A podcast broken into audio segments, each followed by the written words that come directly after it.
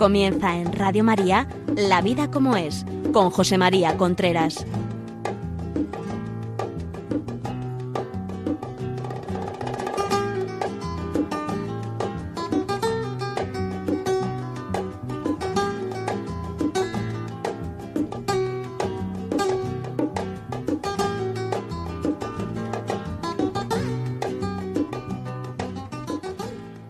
Buenos días amigos. Aquí estamos nuevamente en La Vida como es, el programa que cada semana viene a ustedes a través de Radio María, en el cual hablamos de relaciones de pareja, educación de los hijos, sexualidad, noviazgo, todo lo relacionado con el ambiente familiar.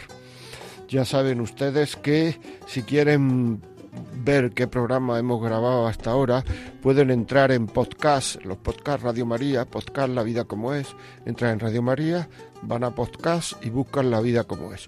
Y ahí tenemos, sobre todo si lo ven en ordenador, que se ve el título, sea, en versión ordenador, si lo hacen con móvil, pues se ve el título de los programas que hemos grabado. Ya saben que pueden pedirlos, o sea, esos programas, si alguno le interesa, los pueden pedir a Radio María 918228010. Llaman a este teléfono, quiero tal programa y se lo mandamos. Y por otra parte, si quieren alguna, si tienen alguna pregunta, alguna cuestión, algo relacionado con los programas, dar ideas de futuros programas, también lo pueden hacer escribiendo a la vida como es arroba radiomaria.es. El programa que, vamos a hablar, el programa en, el cual vamos a hablar hoy, del cual vamos a hablar hoy, el tema es, a mí me parece que es muy, muy interesante, o sea, ¿qué le pasa a tus hijos cuando discuten en pareja? Frente a ellos, claro. Es decir, es un tema interesante. No, los niños no, no les pasa nada, lo entienden. Ahí me ha llegado a decir gente eh, que, que no, que el niño lo comprende perfectamente, pero ¿cómo lo va a comprender perfectamente? Yo, yo sé perfectamente, y me lo han oído ustedes aquí muchas veces en este programa, que, que todos tenemos discusiones matrimoniales. Es decir, que incluso un matrimonio que me hubiera dicho que no hubiera discutido nunca en su vida, algo le pasa. Algo le pasa o, o no sé, no sé, no sé, o no se quiere. Es decir, va cada uno por su lado. O sea que es normal que alguna vez, de vez en cuando, haya alguna discusión entre la pareja porque no somos iguales y además de que no somos iguales, pues es que muchas veces los puntos de vista, las formas de enfocar, los intereses personales e incluso los egoísmos personales son distintos. Pero sí que es verdad que esas, esas discusiones tenemos que hacerlas en privado, no frente a ellos debemos causarle, podemos causarle un, daño emocional, psicológico, si nos ven discutir de una manera, de una manera continuada. Los niños no, no, no, los niños no distinguen entre el en el sentido de, de, de, de cariño, de, o sea, para él su padre y su madre son una unidad, una unidad en, su cabeza son una unidad. Y esa pregunta que algunos de nosotros nos hicieron cuando éramos pequeños, eh, ¿a quién quieres más? ¿A tu padre y a tu madre? o a tu madre? Afortunadamente esa pregunta yo creo que ya no se hace. Pero bueno, es que son... Mm, el otro día se la hice a un chaval de ocho años. Dije, a ver qué se responde ahora, porque hacía mucho que yo no había oído una respuesta a esa pregunta y digo, voy a ver qué se responde ahora. Y le dije, ¿tú a quién quieres más, a tu padre o a tu madre? Se me quedó el chaval mirando y me dijo con un gran sentido común, es que yo no sé responder a eso, me dijo, yo no sé responder a eso. Pues eso es lo que pasa. Es decir, cuando discutimos delante de los niños, le hacemos tomar partido, aunque no lo creamos, aunque sean pequeños. Los niños, por muy pequeños que sean, saben mm, percibir lo que sucede a su alrededor y poco a poco van desarrollando la sensibilidad para distinguir entre un ambiente familiar tenso o armonioso. Esto es así, por tanto, mm, queremos mucho a los hijos, sí, queremos mucho a los hijos, pero una de las formas que tenemos de quererla, eh, de quererlo, es no discutiendo delante de ellos. No discutiendo, por favor, no discutamos delante de los niños. Es una forma de, de, de, de quererlos. A los más pequeños se pueden presentar rabietas, se pueden presentar incluso regresiones, como volver a usar pañales, pedir nuevamente el chupete, el biberón, con el fin de llamar la atención. Y eso como consecuencia de que ven a sus padres tensos, de que no ven a sus padres unidos, de que no ven... Son cosas normales que vienen con la naturaleza humana.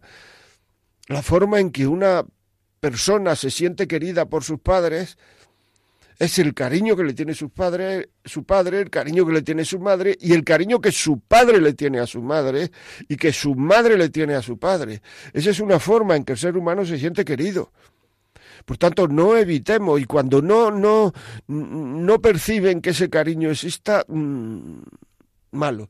Yo sé, porque esto, no soy tonto, o sea, que decir que es que, o sea, tengo familiares, tengo, o sea, quiere decir que hay gente que, que, que no se quiere, parejas que no se quieren.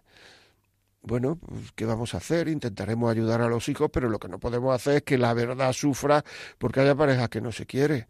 El, que las parejas no se quieran no es bueno para los hijos es una, un, hijo que teóricamente se siente, teóricamente se siente menos querido, aunque él no lo perciba. Pero es que también si además lo que hacemos es que además de no querer a nuestra pareja, lo que hacemos es que nuestro poner a, a, nuestros hijos en contra del padre o la madre, el daño que le hacemos es bestial ya. Porque no solamente pierden el cariño, pierden el cariño del cariño que le tiene su padre a su madre y su madre a su padre, sino que también, si realmente tenemos éxito en eso de ponerlo en contra de su padre o de su madre,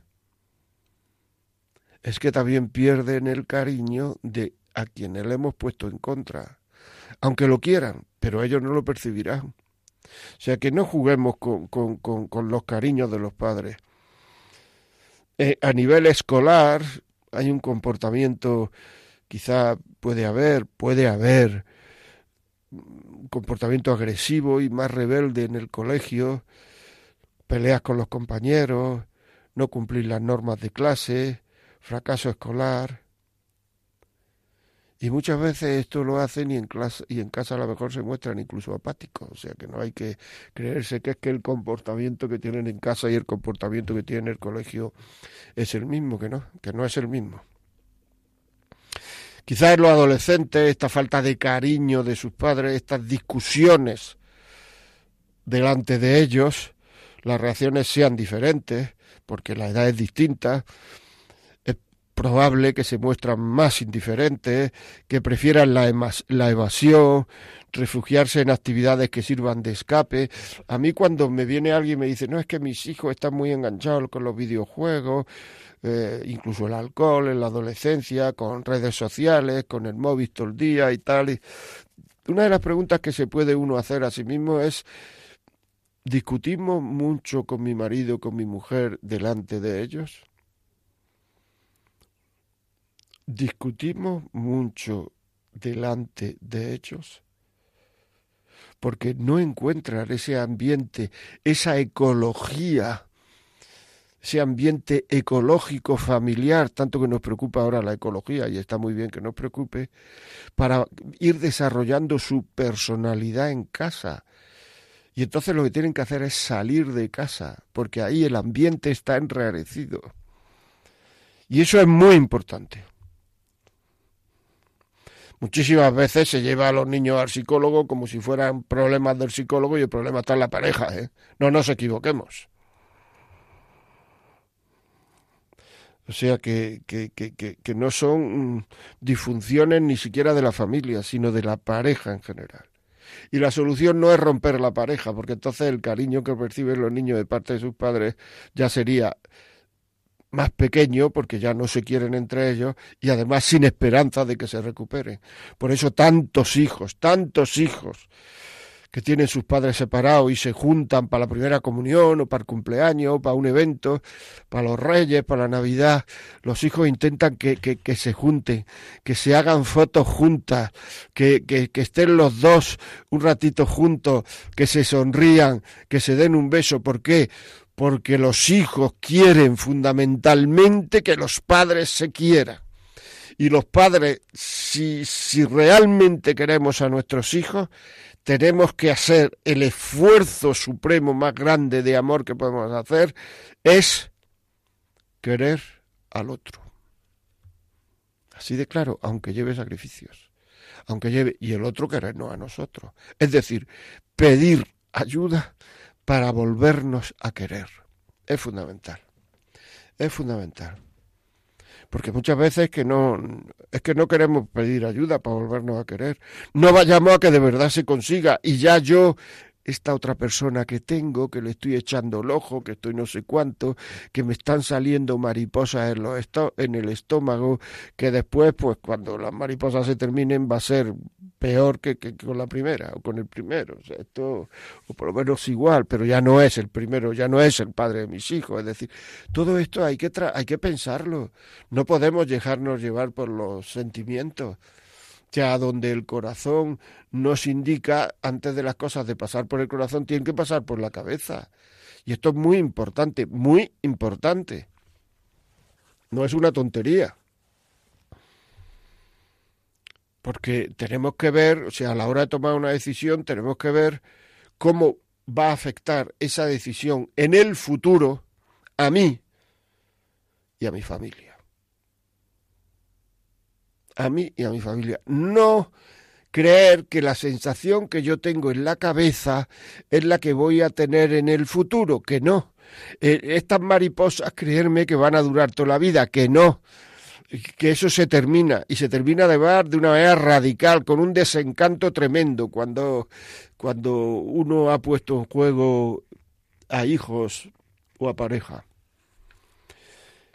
En fin, no discutir, no discutir en pareja delante de los niños. Hombre, si es posible no discutir casi nunca o nunca, pero mm, no discutir casi nunca, nunca delante de los niños. Hay que tomar conciencia de las diferencias que tenemos, el hombre y la mujer, nuestra pareja y nosotros, nuestro marido, nuestra mujer, y trazar estrategias para, para que esos desencuentros, esas discusiones, se produzcan sin que generen perturbaciones en el desarrollo de, de los hijos. No digo que, fíjate lo que digo, ¿eh? fijaros, no digo incluso que haya que evitar el conflicto, ni eso lo digo, sino buscar el momento más apropiado para que ese conflicto se produzca. Claro, que, haya, que, que, que, alguien me puede decir, sí, pero es que yo eso no lo podemos hacer porque el conflicto se produce siempre cuando, cuando estamos nerviosos, cuando no sé cuándo. Bueno, pues por eso habrá que procurar esos nervios, habrá que procurar saber que, que, que, porque siempre que se producen conflictos, en la mayoría de los casos, ha pasado algo igual antes se ha producido esto y ha pasado ahora igual antes. Y por eso ya hemos con con esos pródromos, que quiere decir con eso que ha pasado antes, ya no ha ocurrido una vez y otra y otra. Entonces, cuando el conflicto, cuando eso que pasa antes veamos que va a generar un conflicto delante de los niños, pues lo que hay que hacer es callar. Si uno puede sonreír, es una muestra tremenda de cariño el sonreír. Sonreír, callar y solucionarlo cuando no estén los niños delante. Ya sé que es difícil, pero como hemos dicho muchas veces en estos micrófonos, en este programa, es que el amor es difícil. El quererse es difícil. No es fácil. Voy a dar algunas, digamos, algunas sugerencias para bueno, para evitar estas discusiones delante de los niños, porque alguna cosa se puede decir, la voy a dar. Y, y, y, y yo no digo que se queden con, con, las sugerencias que voy a dar con todas en la cabeza. Yo no digo que no, quédese con una, procuren vivirla, procuren aplicarla, graben el programa, bájenselo en podcast, téngalo a mano y más adelante óiganlo otra vez. Y lo pueden oír en el coche, los dos. En el coche los dos, si es posible. Cuando hacen un viaje de, de, media hora, tres cuartos, pongan el programa y lo oyen los dos. Porque cuando los dos hacen propósitos concretos, eh, ven que hay áreas de mejora concreta que se pueda mejorar. Cuando los dos se ponen de acuerdo en que esto hay que mejorarlo, es más fácil llevar, llegar a esos, a esos propósitos. Por lo tanto, es más fácil cumplirlos, llegar a alcanzarlos, quiero decir. Por tanto, mm, vamos a ver, ¿vale? Vamos a ver cómo se puede hacer, vamos a ver eh, si realmente estas cosas que, que, que, que, que son tan importantes podemos vivirlas con una cierta paz. Bueno, pues antes de decir estas, estas sugerencias que yo he apuntado para, para decírselas a ustedes, vamos a hacer un pequeño parón y vamos a escuchar una canción que yo creo que es muy bonita, espero que les guste.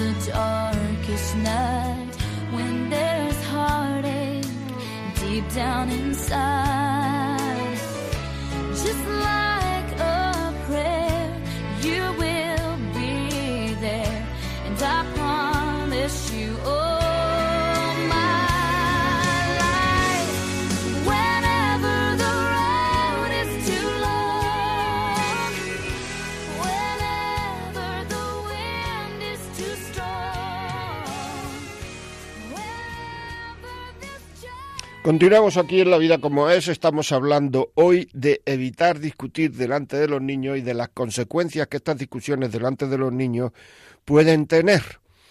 Ya saben ustedes que si quieren escribirnos, decirnos algo, etcétera, la vida como es arroba radiomaria.es. La vida como es arroba radiomaria.es. Si quieren llamarnos eh, por teléfono y pedir el programa, porque ustedes pueden pedir este programa y se lo mandamos a casa en un DVD, en un CD, en un MP3, se lo mandamos a casa.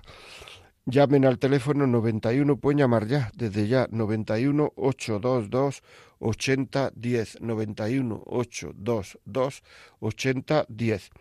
Y si quieren, pues el programa, eh, si quieren escucharlo en podcast, pues el programa estará colgado en La Vida como es podcast. O sea, entra en Radio María, llegan a la, meten la vida como es, podcast, entran en podcast, buscan la vida como es y ahí estará colgado. Para ver el título del programa es mejor poner el móvil o, verlo por ordenador, ponerlo en modo ordenador o verlo por ordenador, porque si no lo hacemos así solamente eh, sale la fecha del programa.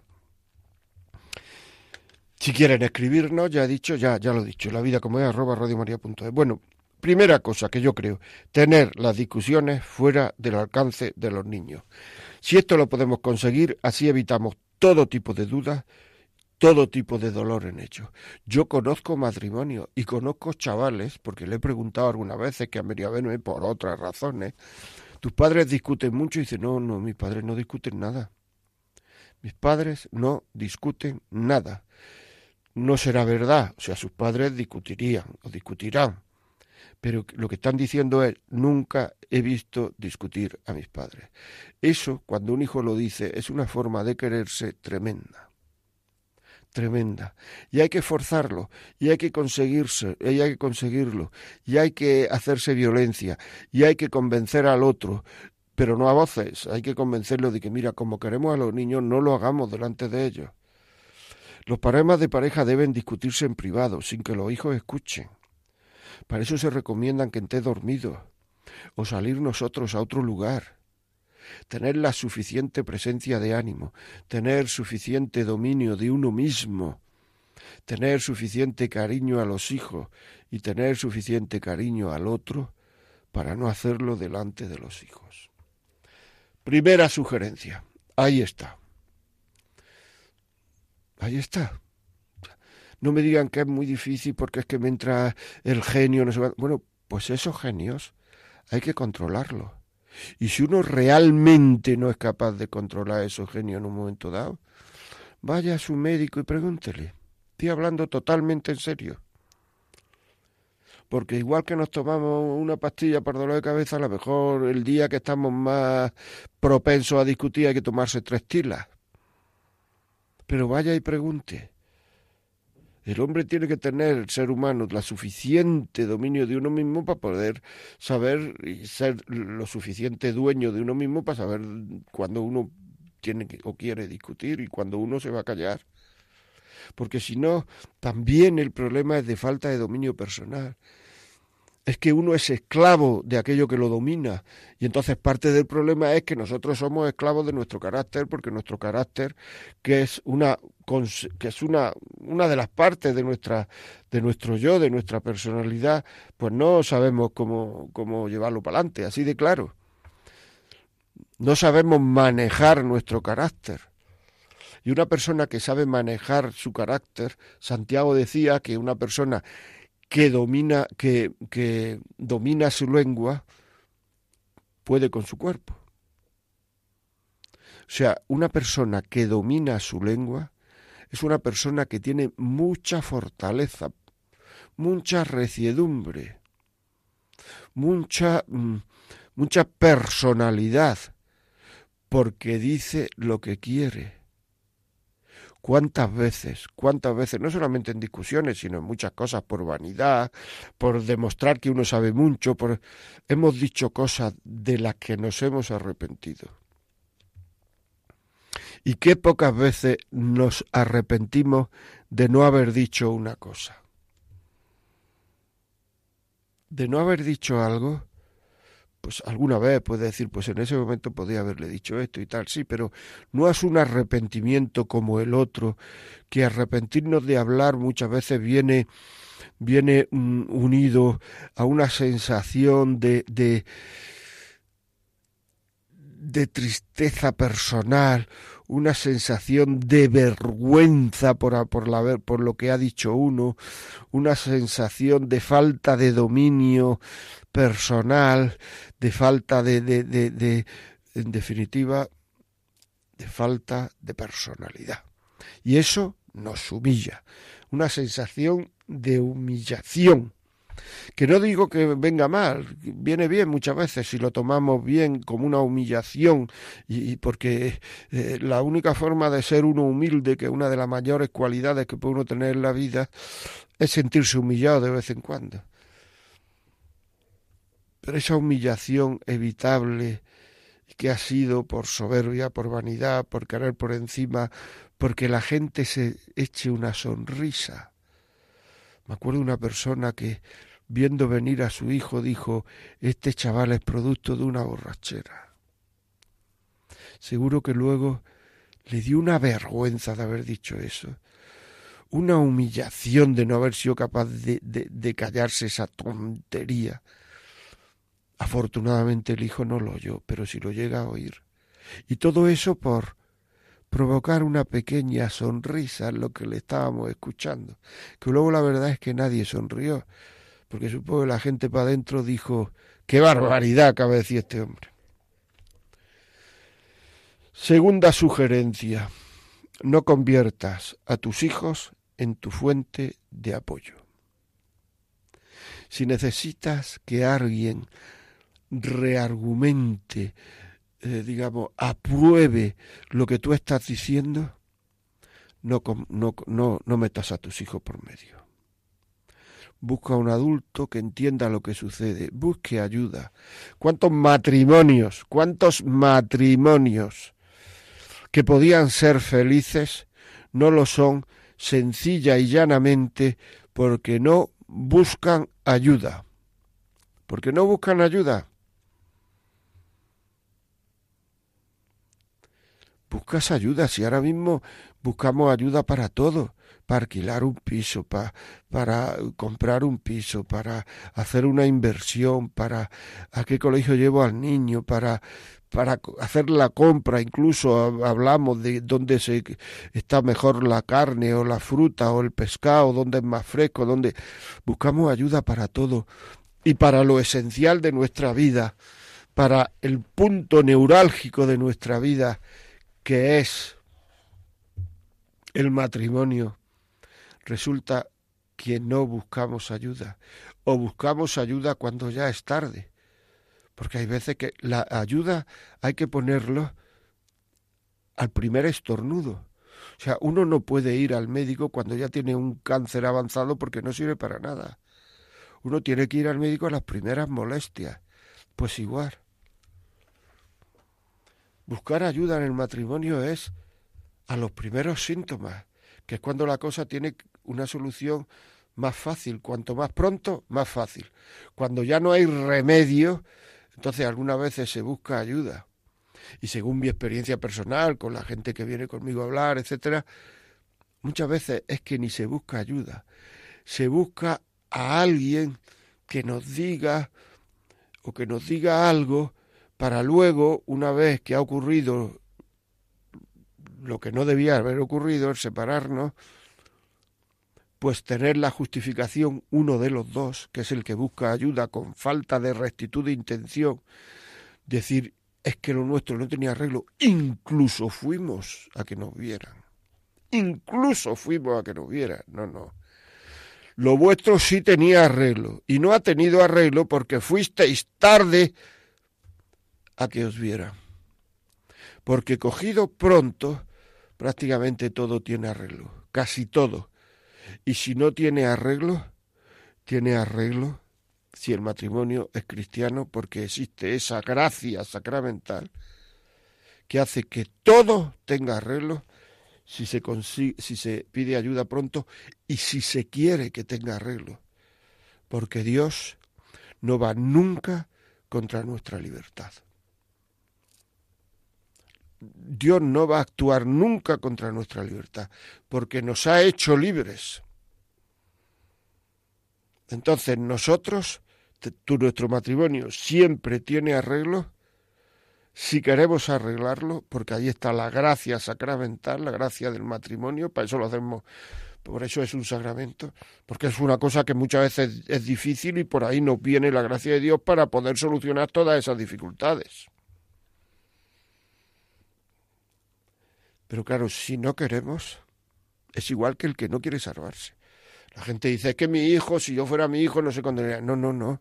Es que si un hijo no quiere estar contigo, no va a estar contigo. Y muchos de los que me están oyendo saben que eso es así. Porque nos llaman con frecuencia diciendo, es que no veo a mi hijo hace tanto año, hace tanto tiempo, hace no sé cuánto. Es que si tu hijo no quiere estar contigo, no va a estar contigo. Si tú no quieres estar con Dios, no vas a estar con Dios. Ese es el infierno el, optar voluntariamente por no estar con Dios. Y eso, como Dios nos ha hecho libre, pues Dios respeta nuestra libertad.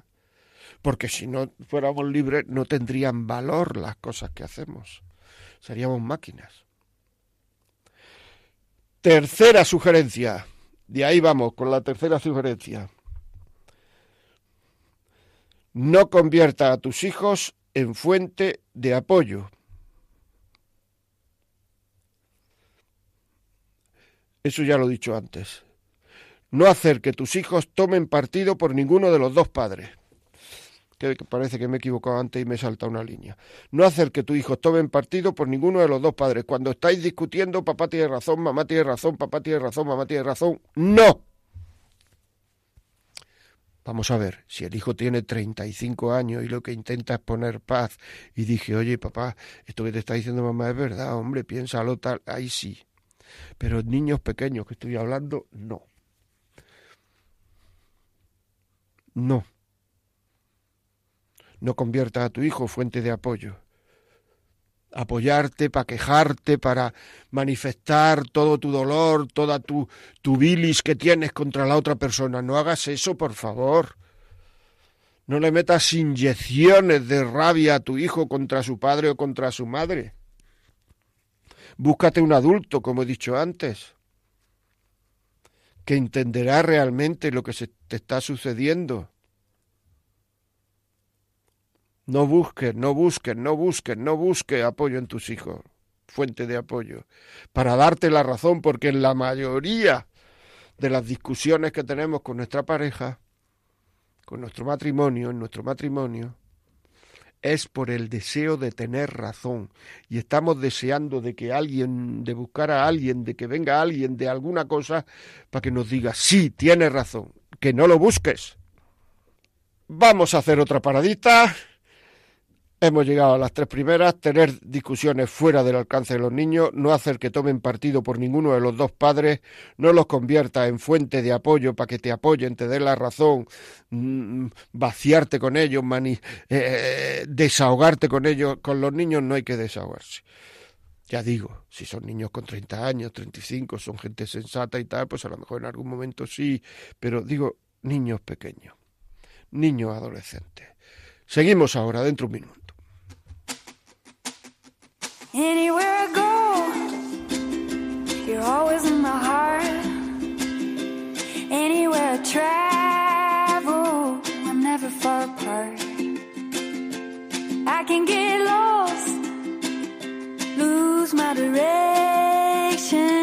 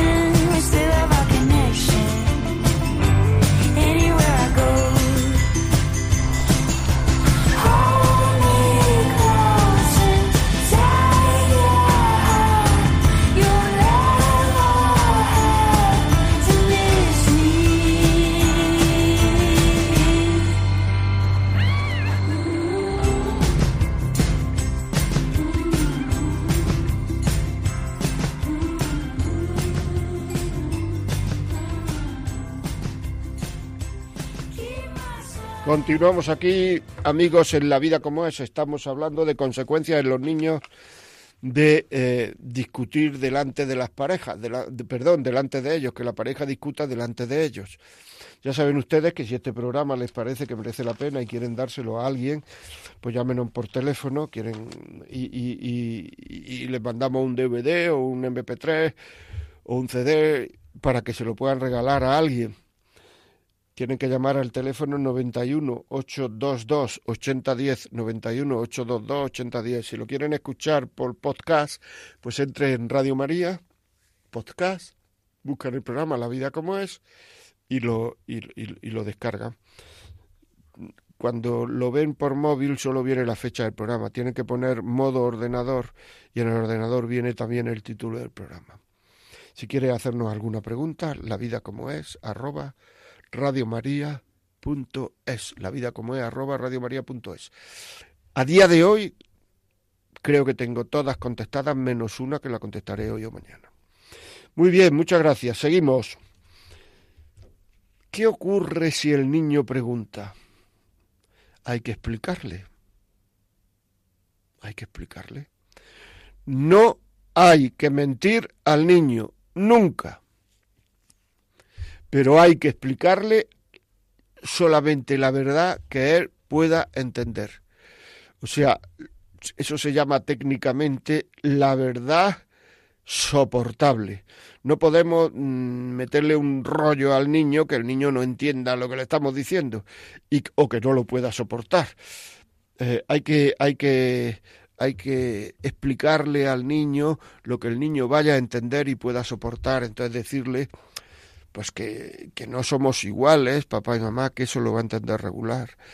Que, mm, según la edad, claro, que es muy pequeño, regular. Que bueno, pues que algunas veces, igual que él se pelea con su hermana o discute y luego se quiere mucho, pues pasa igual, que hemos entrado en un desencuentro, que es que no nos hemos puesto de acuerdo, pero decirle las cosas de forma que, eh, que el amor esté por medio que sepan que queremos mucho a su madre, a su padre.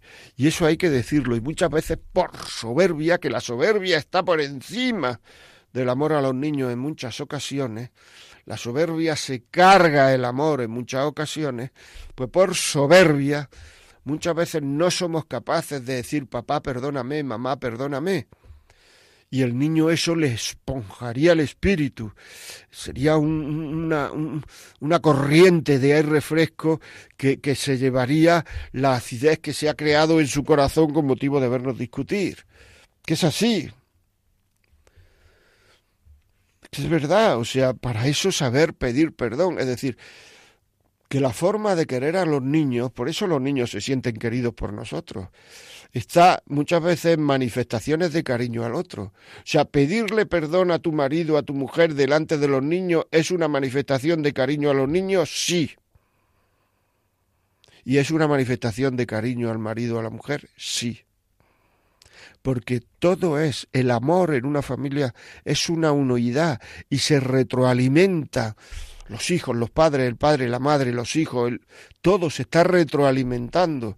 Y cuando falta amor en algunas de las partes de la familia, cuando falta amor de los hijos a los padres, de los hijos estoy diciendo a los padres, lo que he dicho antes, de no me llama nunca mi hijo, etcétera, tal, eso muchas veces se nota en la relación que tiene el matrimonio.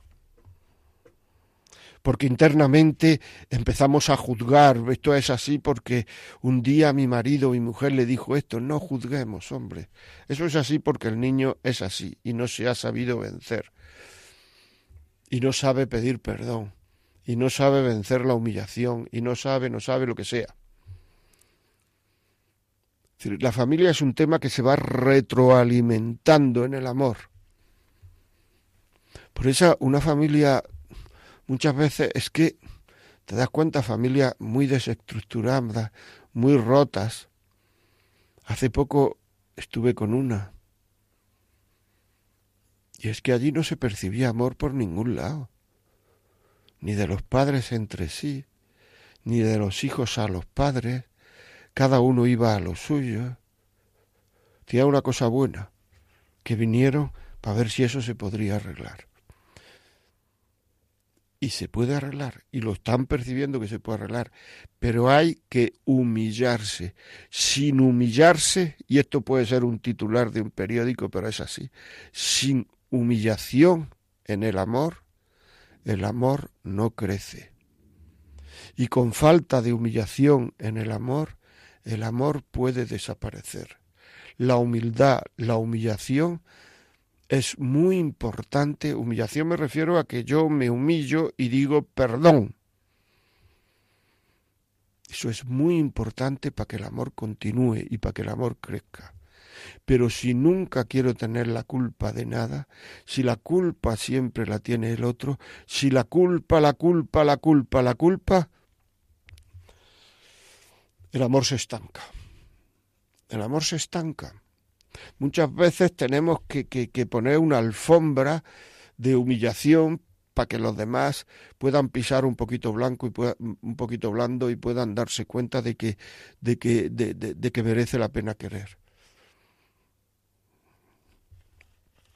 La quinta, hemos dicho ya Cinco, voy a decir ahora, tener las discusiones fuera del alcance de los niños. No hacer que los niños tomen partido por ninguno de los dos padres. No convertir a los hijos en fuente de apoyo.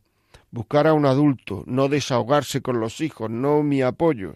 Si son pequeños, si son ya mayores, tienen 30 años, pues ya a lo mejor sabría que ver el caso, pero a lo mejor sí. Si el niño pregunta, debes explicarle. Quinto, estar atento a las actitudes. Los niños pequeños perciben todos los detalles. Estar de forma habitual cabreado, probablemente, perdón por la palabra cabreado, enojado, como quieran llamarlo, probablemente sea por algo. Los portazos probablemente sea por algo. Los nos, quitando la edad del no, probablemente sea por algo.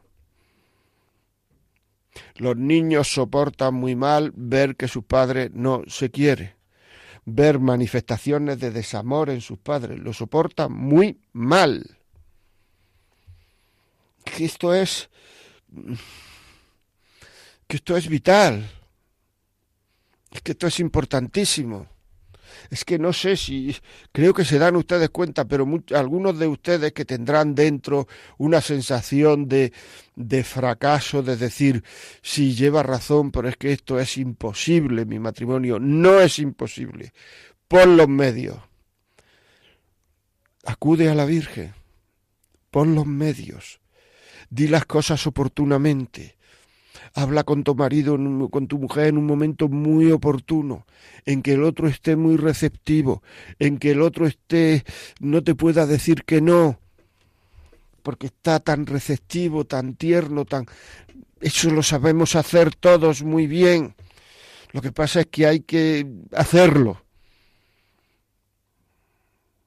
Pedirlo en un momento receptivo, por favor que merece la pena luchar por el amor.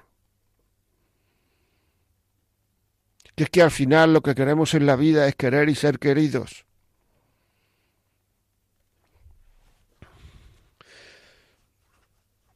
El otro día me llevé un gran, digamos, no sé, un, iba a decir un gran disgusto, pero una, cuando en una residencia de ancianos dijeron, es que hay gente a la cual no vienen nunca a ver.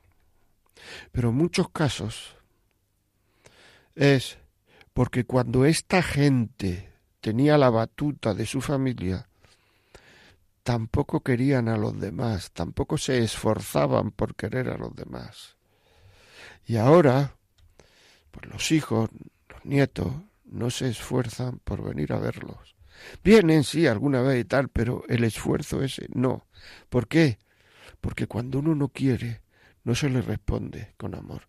Pero en cambio, cuando hay una persona entregada, querida, que ha querido, que ha buscado el bien del otro, etcétera, recibe mucho más amor.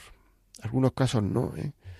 O sea, algunos casos no recibe porque el egoísmo humano, la soberbia, está ahí y, y no se vence uno, no se vence, no se para a pensar. Pero generalmente los que han dado reciben mucho más que los que no han dado. Y esto hay que saberlo. Esto hay que saberlo, esto es así, amigos. Y por último, cuando las discusiones son muy frecuentes, ya lo he dicho antes, aunque no lo he dicho con, con esto, hay que buscar los problemas, la forma de resolver los problemas a tiempo. Así de claro. Es conveniente buscar a vida, buscar ayuda. Una vida de separación o de desunión emocional dentro de un matrimonio, una vida de separación o desunión emocional dentro de un matrimonio provoca mucho dolor. Y no es ni calidad de vida para los adultos y menos para los niños no es calidad de vida. Nosotros podemos buscarnos 50.000 justificaciones, la televisión, el fútbol, la liga, el trabajo, pero en el fondo, fondo del corazón hay un vacío tremendo. si nosotros sentimos ese vacío, nuestros hijos van a sentir ese vacío, sobre todo si son pequeños. No es calidad de vida para los niños Es así. O sea, no nos, no nos pongamos, o sea, es así.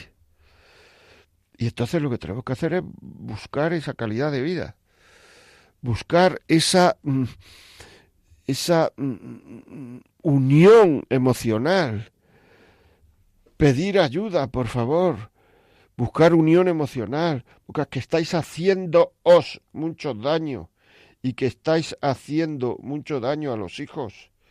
O sea, haciéndoos mucho daño y haciendo mucho daño a los hijos. Es que es muy importante eso.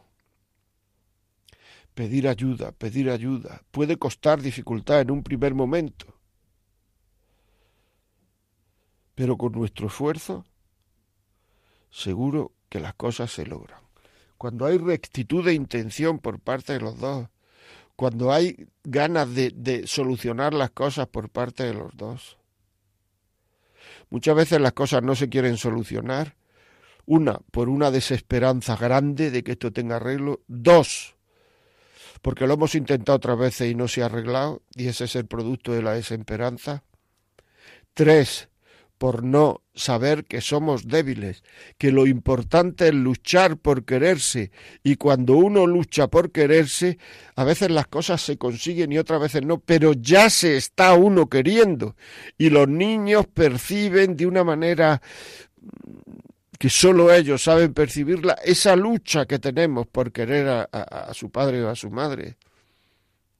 Y hay una forma que es la más egoísta de todas por la cual no queremos arreglar las cosas, que es porque, al menos en teoría, yo vivo mejor no arreglando las cosas. Parece una barbaridad, pero es así.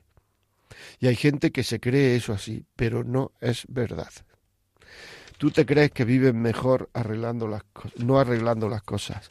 Pero te voy a decir una cosa, es absolutamente mentira y nuestros hijos no se merecen eso. Porque todo el mundo tiene derechos y deberes. Derechos son, pues, el derecho que yo tengo. Por ejemplo, pues si estamos en un país democrático, yo tengo derecho a votar, es un derecho. Pero puedo renunciar a ese derecho a lo que no puedo renunciar es a mis deberes.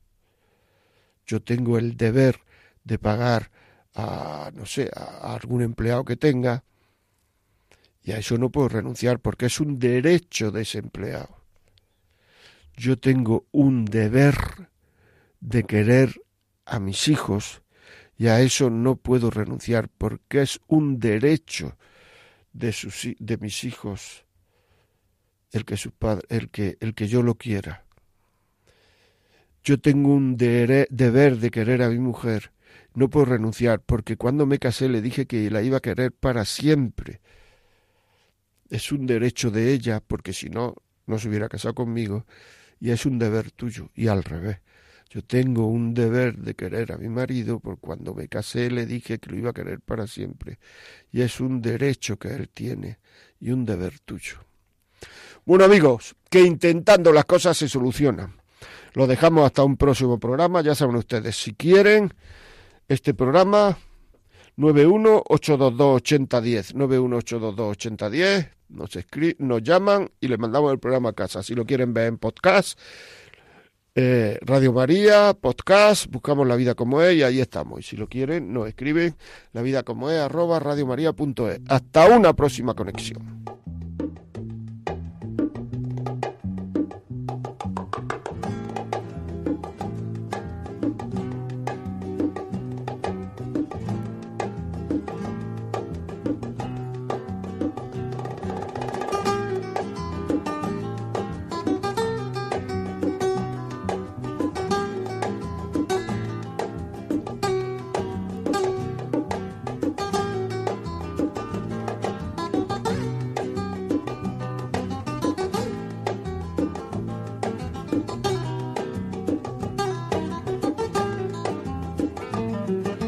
Y así finaliza en Radio María La Vida como es, un programa dirigido por José María Contreras.